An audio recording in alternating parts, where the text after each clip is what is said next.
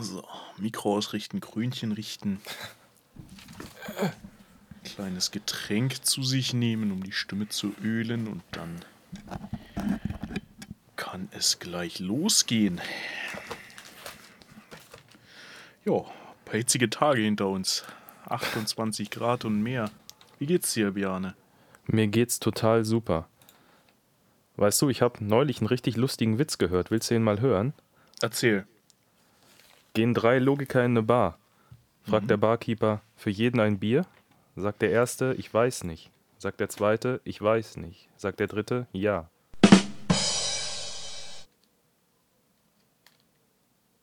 Aha. Ja, Top-Witz, ne? Hm, Weißt du, warum ich absolut. dir den ja heute jetzt gerade erzähle, am Tag der Aufnahme? Nee, erzähl. Also haben den 1. ist Juli. der internationale Witzetag. Ah, ich sehe. Okay, okay. I see what you did there. Und wie viele davon hast du heute schon gebracht? Leider zu wenig. Ich habe ja gerade erst rausgefunden, dass heute internationaler Witzetag ist. Ja, schade, dass der Tacho schon wieder fast rum ist, aber äh, ja. Ich meine, wir dachten uns ja jetzt mal so kurz vorm Wochenende, äh, kann man sich nochmal eine Aufnahme gönnen für einen Podcast. Aber gut, it is what it is, ne? Sonst, du hast jetzt auch Wochenende oder musst du arbeiten? Nee, ich habe jetzt zum Glück auch Wochenende. Ja, das ist doch wenigstens was Vernünftiges. Ja, morgen dann schön noch ein Polterabend. Das wird gut. Ein Polterabend. Ein Polterabend. Oh. Da kann man ja auch böse Späßchen treiben. Na, ich hoffe doch. Hab das mal erlebt, wie einer mit einem 40-Tonner zum Polterabend gefahren ist. Ja, das darf ich, wenn dann illegal. Und dann darf ich es ja nicht. Ja, der durfte das. Er ist wirklich mit einem 40-Tonner vorgefahren. Also, ach du Scheiße, nein, nein, nein. dann hat er es aufgemacht und dann war da halt so eine Vase drin. ne, So eine kleine. Aber natürlich sauber, ordentlich angeschnallt, damit ich auch nicht verruckelt in dem großen Viech. Oder hast schon mal kurz das Herz stehen bleiben sehen? Kann man mal machen. Muss man jetzt nicht. Nee, nicht zwingend, aber finde ich gut. Ja, ne? Ideen sind immer gut. Ähm, ja. Sehr schön. Wollen wir reinstarten? Können wir machen.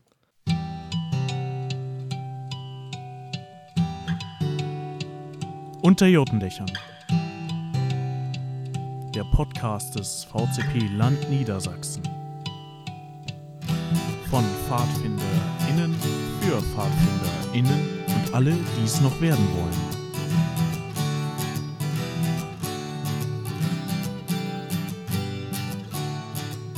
Ja, herzlich willkommen bei uns unterm Jottendach. Folge 35 steht an und äh, damit auch fast die Außentemperatur hier schon wieder. Mit der Folgennummer überein. Das ist, äh, ja, ich hoffe, ihr haltet es da draußen noch aus an diesem Tag. Äh, ich bin Basti, ich begleite euch heute durch diesen Podcast und wir haben uns wieder mal ein Lied vorgenommen und ja, ihr wisst ja, ich bin dann später für das Musiktheoretische zuständig. Damit wir das Ganze aber auch mit ein bisschen Inhalt füllen können, habe ich mir einen guten Biane beiseite genommen. Grüße dich. Hallo. So, erzähl mal, Lied, du hast ausgesucht. Was hast du denn Schönes ausgesucht? Ja, ich habe ausgesucht. Also, wie alle jetzt, die hier zuhören, natürlich wissen, ist ja letztens, ich weiß nicht wann genau der gestartet ist, aber letztens der Doppelbock endlich rausgekommen, auf den wir sehr lange gewartet haben. Woo! Yeah. Und um das zu feiern, haben wir äh, jetzt ein Lied aus dem Doppelbock rausgesucht, das hoffentlich auch ein bisschen bekannter ist schon, obwohl es den Bo Doppelbock ja dann doch noch nicht so lange gibt. Und zwar haben wir uns entschieden für Black and Tans. Seite 212, wenn ihr den Doppelbock vor euch habt. Jo. Direkt dahinter ist auch schon auf Seite 215 eine kleine Erklärung, aber nicht so klein wollen wir heute ja nicht bleiben. Genau. Black and Tans. Wir befinden uns in Irland. Jo. Schön. Iren. Ein sehr schönes Land steht bei mir noch auf der Reiseliste. Haben viele Mauern da. Kleine Mauern. Ich kenne nur die Werbebilder von Kerrygold und Co. Ja, sind ja auch die kleinen Mauern drauf, aber die gibt es ja wirklich. Ganz viele. Ich war da schon einmal jetzt. Und da sind überall Mauern auf dem Land. In Städten nicht wirklich, aber wirklich Okay. überall diese kleinen Schiefer, oder ich weiß nicht mal, ob das Schiefer ist, also kleine gemauerte Steinmäuerchen. Ah, auch wieder was gelernt. Cool. Ja, wie gesagt, steht bei mir noch auf der Reiseliste. To-Do-List. Mal gucken, wann sich das realisieren lässt. Mal Vermutlich erst, wenn die Kinder raus sind aus dem Haus, aber. Die sollen nicht mit. Different Story. weißt du, das heißt Reise vor dem Sterben, sonst reisen deine Erben. Ey, internationaler Witzetag. Ja, heute ist halt so. Müssen wir mit leben. Ja, da müsst ihr auch hier mit leben, tut uns leid. nee, eigentlich nicht. Nö. Richtig. Aber äh, zurück zum Stuff. Äh, Black and Tans, ja. Ähm, wir gehen es wieder strophenweise durch, ne? Ja. Und ab und an, äh, ja. Und später gehen wir noch auf den musiktheoretischen Teil ein. Ich würde einfach mal lesen, in der Hoffnung, ihr verzeiht mir mein Englisch. So Native Speaker haben mir schon mal gesagt, ne? Da besteht Verbesserungsbedarf. Aber hey, Native Speaker darf es ja nichts drauf geben, das sind wir ja gar nicht. Das ist korrekt. Und ich glaube, ich weiß gar nicht, bei den Iren ist das auch so, die sprechen auch nur so weit Englisch, dass die Briten sie verstehen, wenn sie sie beleidigen.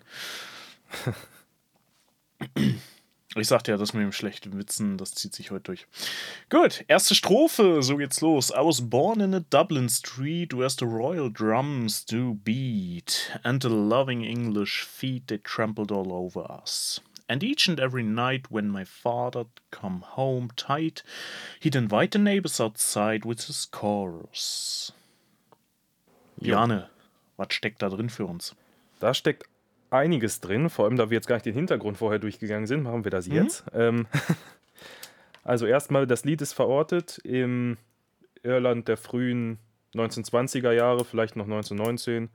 Ähm, also zur Zeit nach dem Osteraufstand und während des irischen Unabhängigkeitskrieges.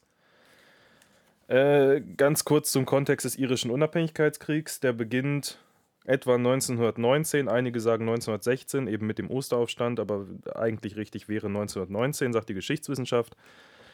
Ähm, 1918 wollte, äh, ist in das äh, britische Parlament für 105 Abgeordneten Irlands, die sonst immer von einer gemäßigteren Partei vertreten worden sind, ausnahmsweise dann doch mal 75 Abgeordnete von Sinn Fein, einer sehr viel radikaleren Partei, eingezogen. Und anders als die IPP, die Irish Parliamentary Party, äh, hat sich Sinn Fein sehr stark dafür eingesetzt, dass Irland endlich unabhängig von Großbritannien werden darf. Und 1918 sind dann eben anstatt in diese 75 Abgeordneten von 105 sind anstatt in das britische Unterhaus zu gehen und nach Großbritannien zu fahren ins Parlament, einfach in Irland geblieben, haben da selber getagt im ersten eigenen irischen Parlament quasi und haben da auch dann selbst die irische Unabhängigkeit einseitig ausgerufen, die von Großbritannien aber nicht anerkannt wurde. Ja. Und 1919 hat dann eben der Unabhängigkeitskrieg gestartet, als die, die IRA und ähm, die Black Tans und die, oh Gott, wie heißen denn die anderen?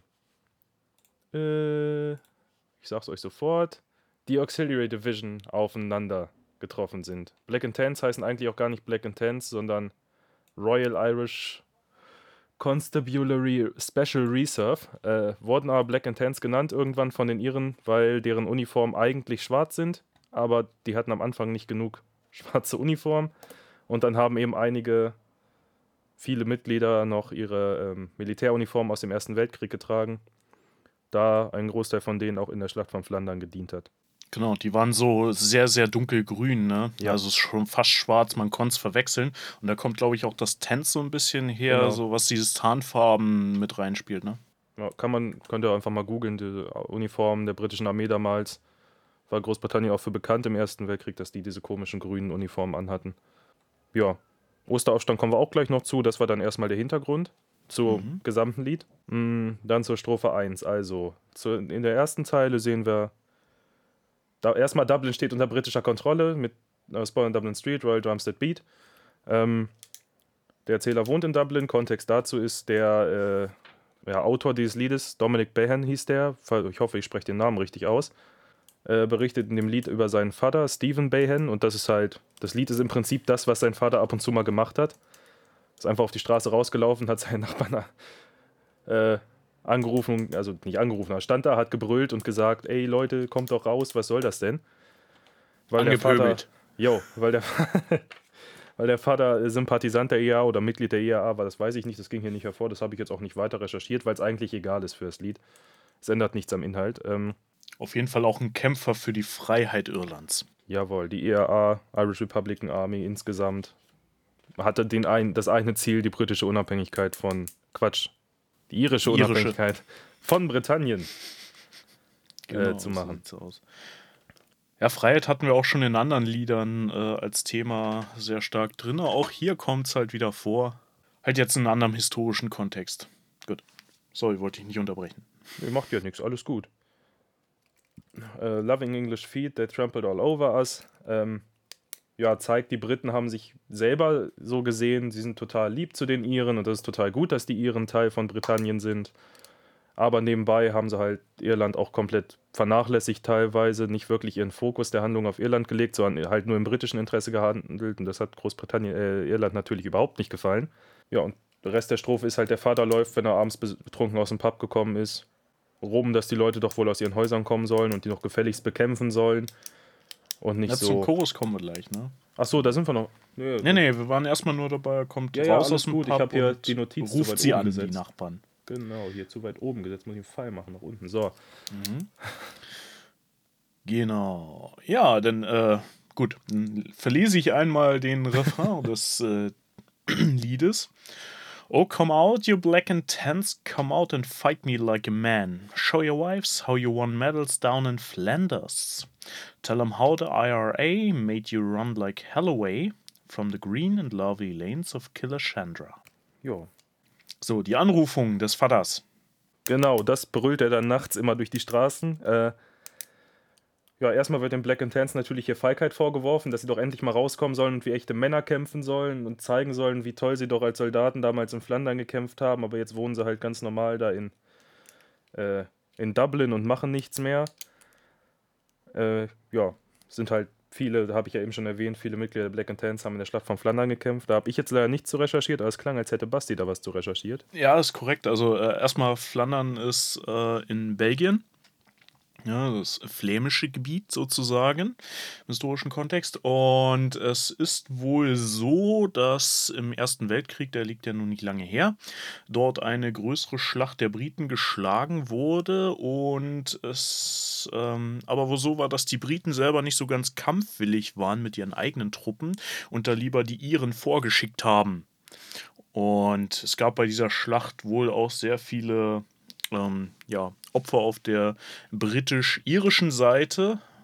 Und ja, das haben die Freiheitskämpfer denen natürlich dem Briten auch wieder ein bisschen krumm genommen. Und das ist ja, was hier auch drin steckt, ne?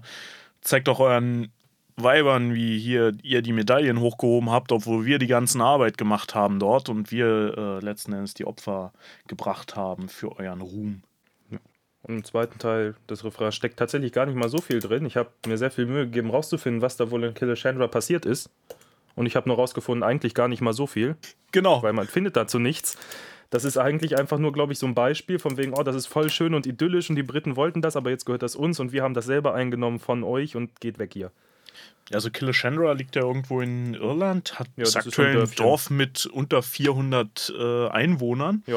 Und ja, wirklich, also ich habe auch historisch nichts gefunden, was da jetzt groß gewesen wäre mit der IRA, aber es wird wahrscheinlich doch irgendwas dort passiert sein im kleinen Rahmen, was man dann natürlich dann entsprechend hochgepusht hat auf Seiten der äh, Freiheitsbewegung zur ja, Stärkung des Ja. eigenen Selbstes.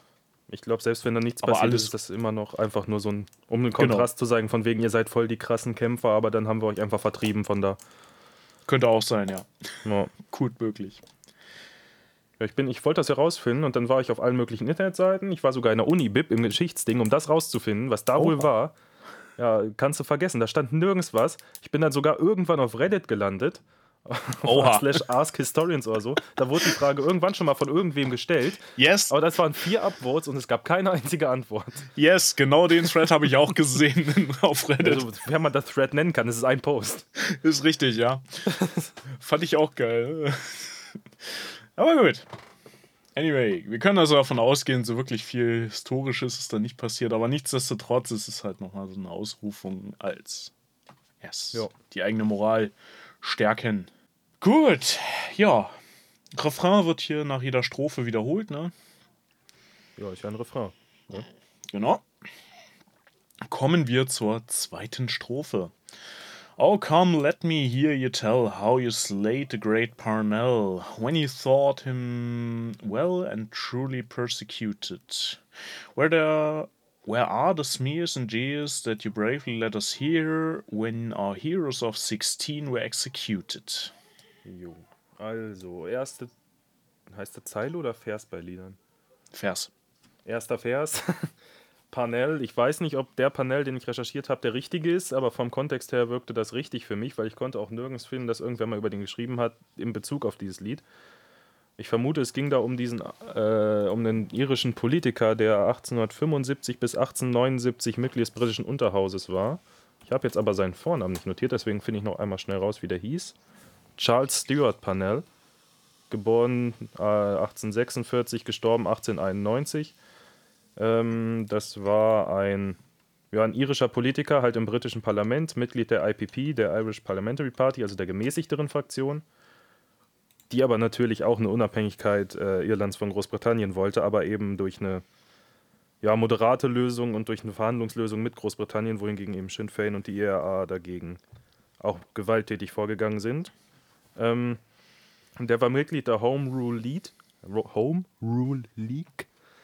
Das war ähm, ja so eine, so eine Gruppe innerhalb des Parlaments, die sich für eine Home Rule eingesetzt haben, also für eine Unabhängigkeit und dafür, dass das abgestimmt werden soll.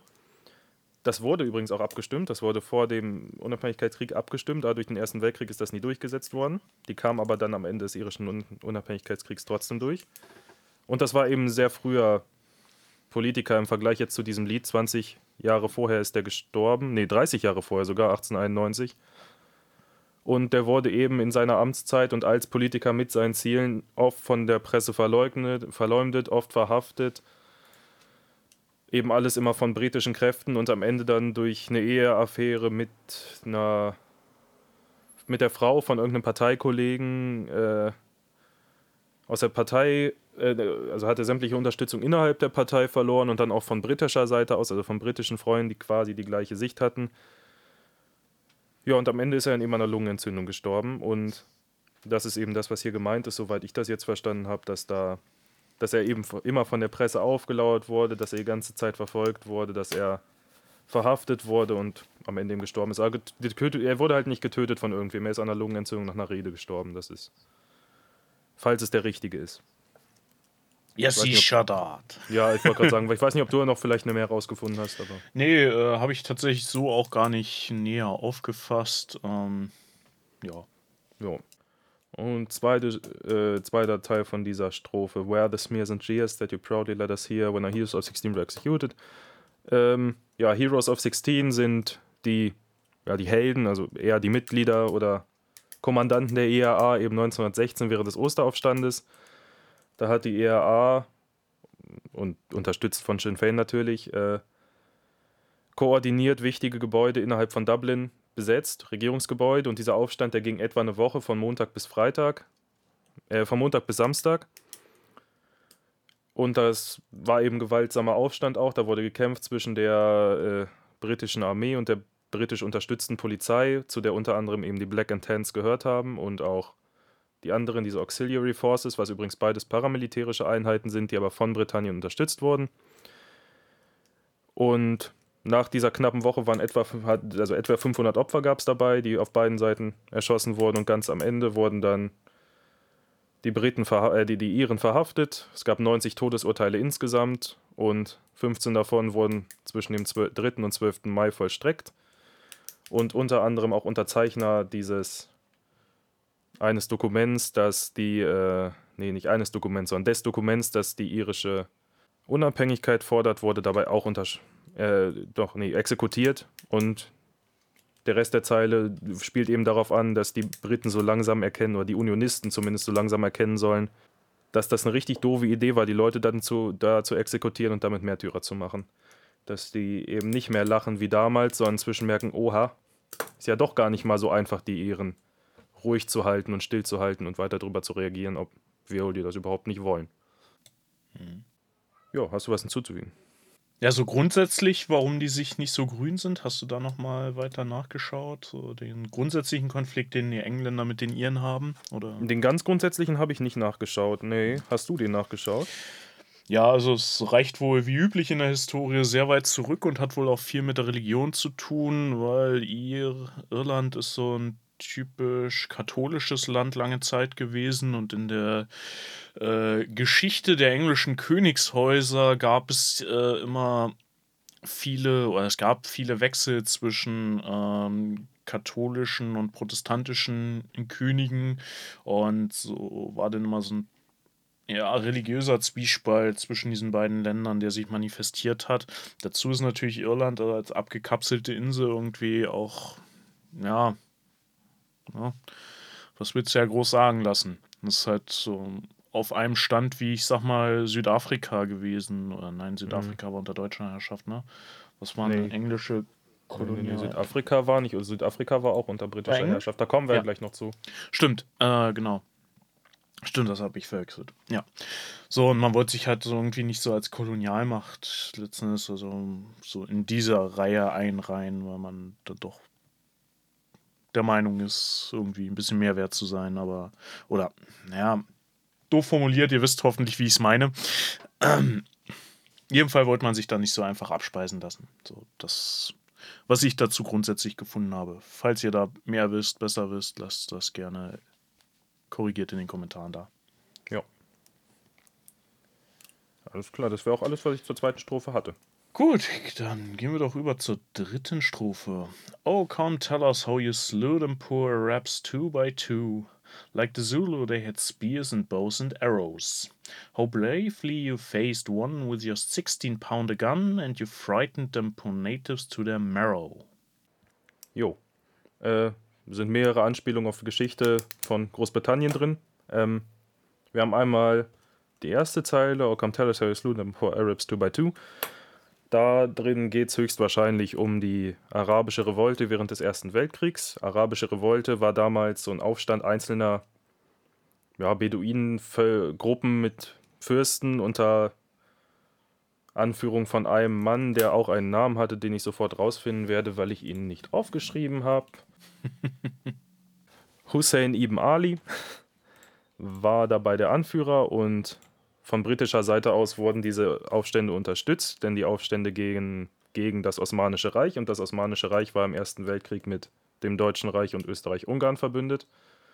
Und auch im Mittelmeerraum, also in der Türkei dann, in der heutigen, gab es eben auch Kämpfe im Ersten Weltkrieg. Waren viele Seeschlachten, ist auch egal, aber auf jeden Fall, diese Revolten haben Großbritannien sehr gut gepasst, weil waren eben Sabotageakte hauptsächlich gegen, dieses Osma gegen das Osmanische Reich, sodass der Krieg für die, Groß für die Briten einfacher wurde. Und zur Unterstützung haben sie dann Taktiker gesendet. Der bekannteste, oder der einzige, ich weiß es gar nicht, ist auf jeden Fall T.E. Lawrence oder Lawrence von Arabien. Den kennt man auf jeden Fall, oder man hat zumindest schon mal, schon, zumindest schon mal von ihm gehört, nehme ich mal an. Und ja, am Ende wurden dann eben diese Beduinen trotzdem von Großbritannien ja, nicht verarscht, aber sie haben nicht bekommen, was ihnen zugesprochen wurde. Sie äh, sollten nämlich äh, Teile von äh, der syrischen Halbinsel und, oder von heutigen Syrien bekommen, haben sie aber nicht, sondern das wurde dann nach dem Ersten Weltkrieg ganz einfach an Frankreich übergeben, ohne das vorher nochmal mit den Beduinenfürsten abzusprechen. Äh, in der zweiten Zeile, like the Zulus, they had spears and bows and arrows. Äh, die Zulu sind eine afrikanische Volksgruppe, die ja aus Südafrika kommen. Und im Zuge der britischen Kolonialpolitik wurden immer größere Teile von Südafrika erobert und ja, Mitte des 18. Äh, des, nee, welches Jahrhundert ist das? Das ist das 19. Mitte des 19. Ja. Jahrhunderts. ähm, ja, waren die, war, war das Gebiet der Zulu quasi eingekreist vom britischen Kolonialgebiet. Und das fanden die Briten aber gar nicht so toll, dass die Zulu da mittendrin sind. Und dann haben die Briten einen Krieg mit, dem, mit den Zulu angefangen. Und die Zulu haben natürlich verloren, denn das war eine, ja, ist ein afrikanisches Völkchen, das nicht so wirklich viel Waffentechnik oder generell Technik benutzt hat, sondern eher Speere, Bögen und Pfeile, so wie es hier in, der, in dem Text steht. Und die hatten auch nicht wirklich irgendwie militärische Ausrüstung, sondern einfach nur ja, meist einfach nur so kleine Baströckchen und irgendwelche geflochtenen Schilde, weil das eben gereicht hat in deren Leben, aber eben nicht, um gegen Großbritannien Krieg zu führen. Und 1879 wurden die Zulu von äh, Großbritannien dann endgültig besiegt und haben ihre gesamte Unabhängigkeit verloren. Und in den, innerhalb der 1920er, also Anfang der 1920er, wurde das dann eben wieder größer, weil da eine Bewegung, die Inkatha-Bewegung, die sich für das Interesse der Zulu eingesetzt hat, gegründet wurde und auch relativ laut gegründet wurde, sodass die Unabhängigkeit der Zulu auch wieder etwas größer geworden sind. Ja. Uh, how bravely you faced one with your 16-pounder gun. Das ist, da geht es auch wieder um die Zulu, nehme ich mal an. Ähm, zeigt eben nochmal diese militärische Überlegenheit von Großbritannien, eine Waffe und die anderen haben nicht wirklich was und sind einfach nur am Ende, obwohl sie Krieger sind, komplett verängstigt, weil sie kennen halt diese Art der Kriegsführung überhaupt nicht und es ist auch nicht das, wofür sie überhaupt bereit sind, Krieg zu führen. Und also und das äh, The Poor Natives natürlich weist nochmal auf den Besitzanspruch des Landes hin, den haben natürlich die Zulu und nicht die Briten und das ist bei Irland ja ganz genauso. Hm. Siehst du, Marrow war noch so ein Begriff, den ich tatsächlich nachschauen musste. Knochenmark. Smark. Genau. Jo, gehen wir weiter. Strophe 4. Oh, the day is coming fast, and the time is here at last, when each German will be cast aside before us. And if there'll be a need, sure my kids will sing Godspeed with a verse or two of Stephen Behans chorus. also erstmal ein Jorman ist ein äh, feudaler Bauer im, nee, ein Bauer im feudalen England, so rum.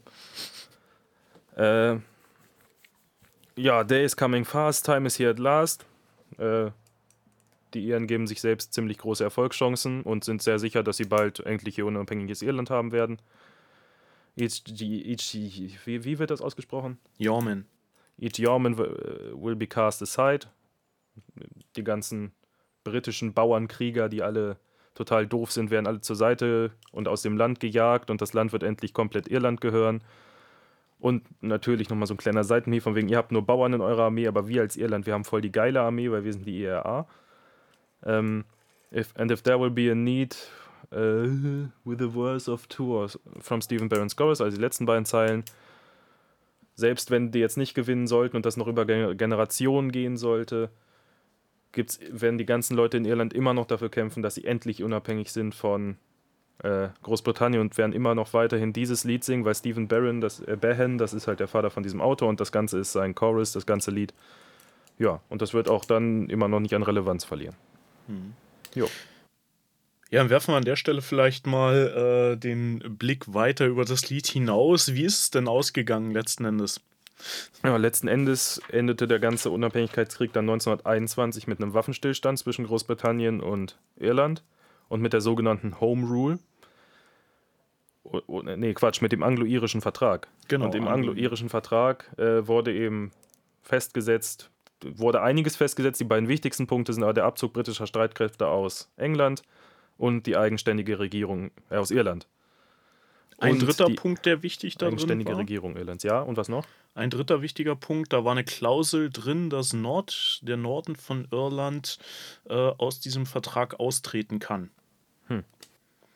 Und diese Regel ist dann tatsächlich ein Jahr später gezogen worden.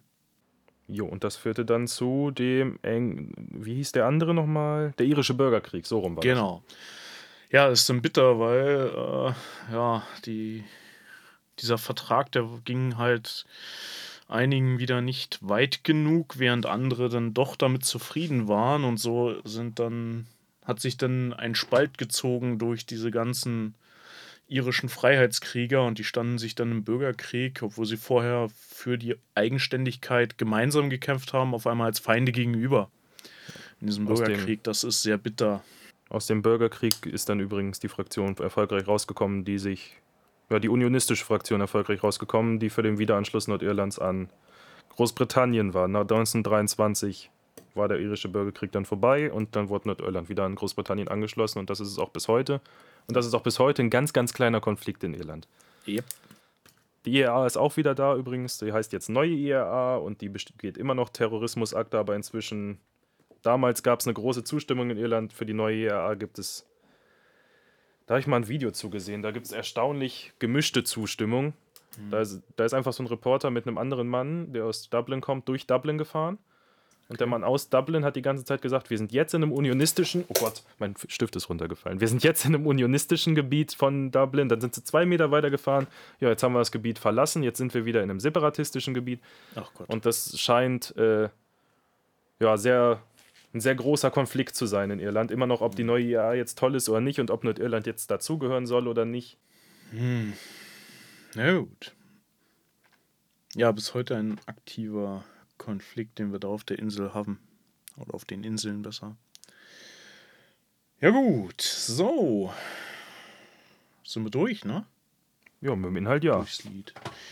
Inhaltlich. Gut. Dann äh, zücke ich mal meine Notizen hin zum Musikteil, würde ich sagen. Ähm, vielleicht grundsätzlich nochmal ein, zwei Worte. Musik hat bei den Iren eine Jahrtausende betreffende Tradition. Ähm, die gehört da ganz, ganz fest zur Kultur. Ich weiß nicht, du warst jetzt, hast du gesagt, schon mal in Irland. Ähm, Ja. Ich kann jetzt nicht aus erster Hand berichten, aber ähm, so was man von Irish Pubs kennt, äh, wo die Dunkelheit bricht herein, der Abend bricht nah und äh, irgendwo fangen dann an, so typisch irische Klänge irgendwo rauszukommen. So wird das auch in den Dörfern beschrieben in Irland. Also es gab viel, als ich da war, ich weiß auch nicht, in wie vielen Touristen-Hotspots ich da jetzt explizit war, dazu kenne ich Irland nicht genug.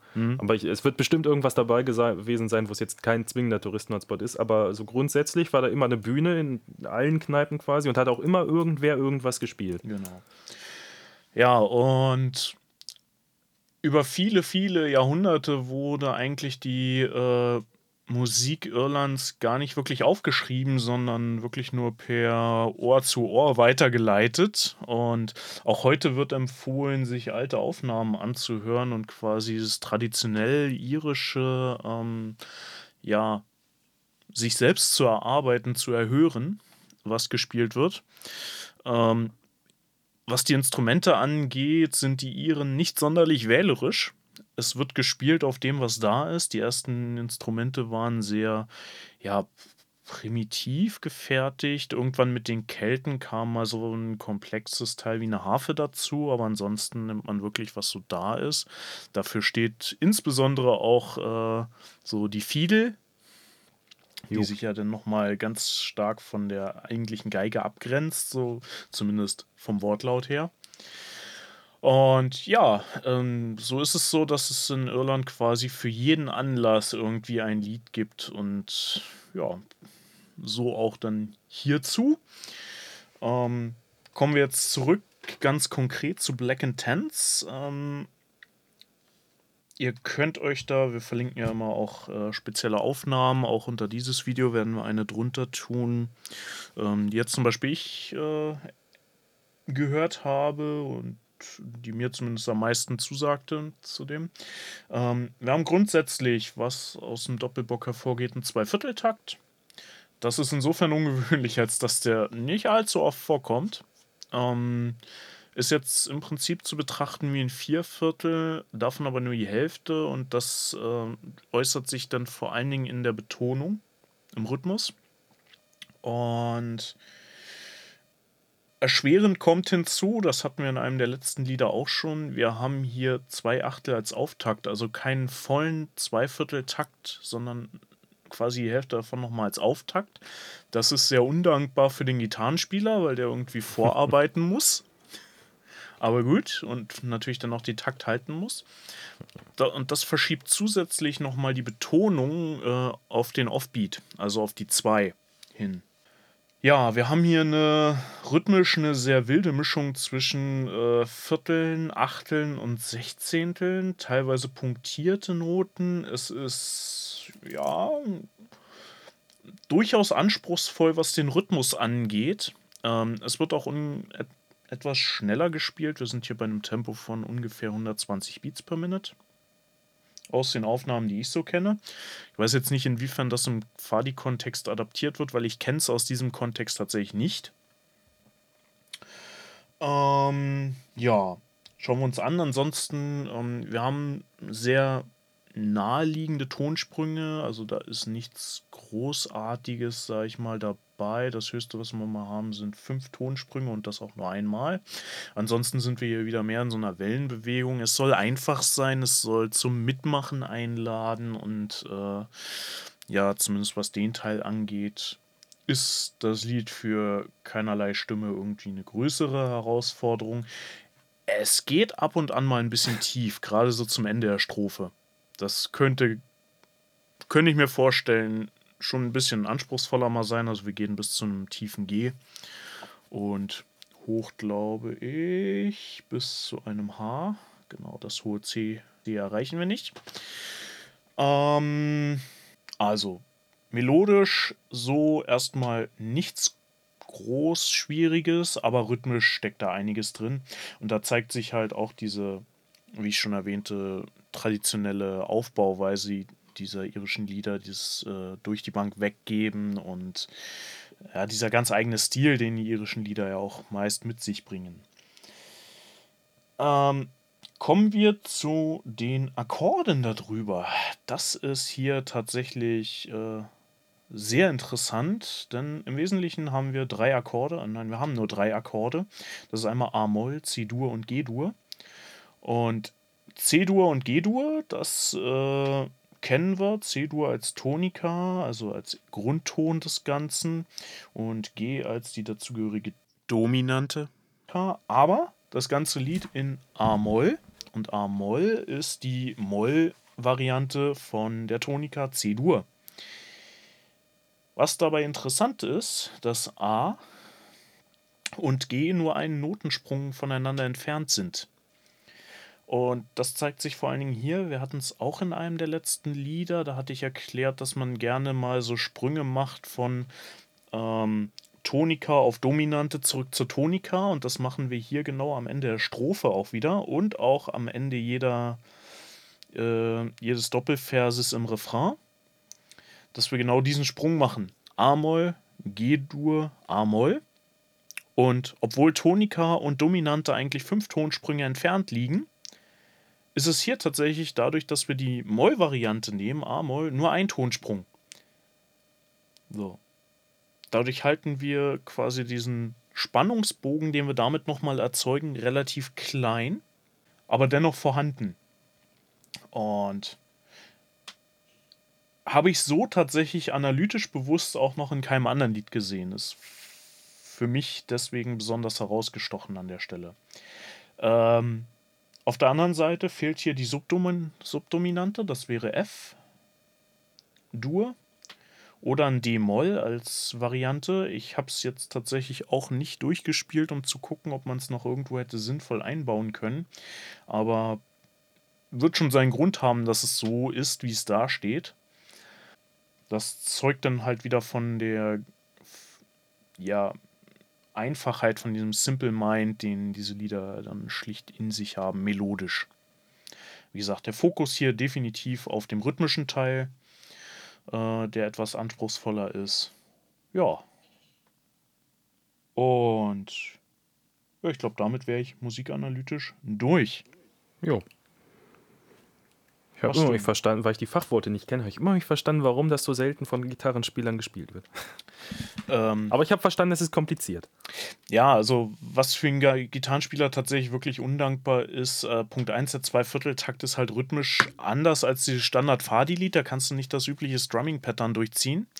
Und dazu hast du halt diesen Auftakt davon. I was born und eigentlich willst du den Fokus auf das, also von einer ganz natürlichen Spielweise würdest du den Fokus legen wollen auf dieses Born, musst ihn aber verschieben auf diesen Auftakt, weil der wichtig ist. Der ist nicht umsonst da.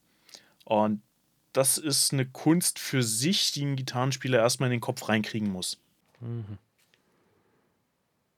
Okay. Wie gesagt, rhythmisch ist hier halt sehr viel vom Gesang drin. Da muss man wirklich gucken, äh, wie man es sauber rübernimmt. Ähm, muss ich aber zugeben, habe ich jetzt auch zu wenig äh, mir angehört und zu wenig auf der Klampfe nachspielen können, um wirklich rauszukriegen, welches Strumming-Pattern da quasi sinnvoll wäre anzusetzen. Aber man soll es ja auch hören und für sich selber rausfinden. Jo. Gut. Alles klar. Hast du sonst noch was zu erwähnen zum Lied? Äh, nee, ich wäre durch. Hast Ja, du noch was? durch. Du wärst Nö, auch ich habe auch nichts mehr. Sehr schön. Okay, dann äh, nicht abschalten. Wir, äh, wir beleben die Kategorie wieder heute.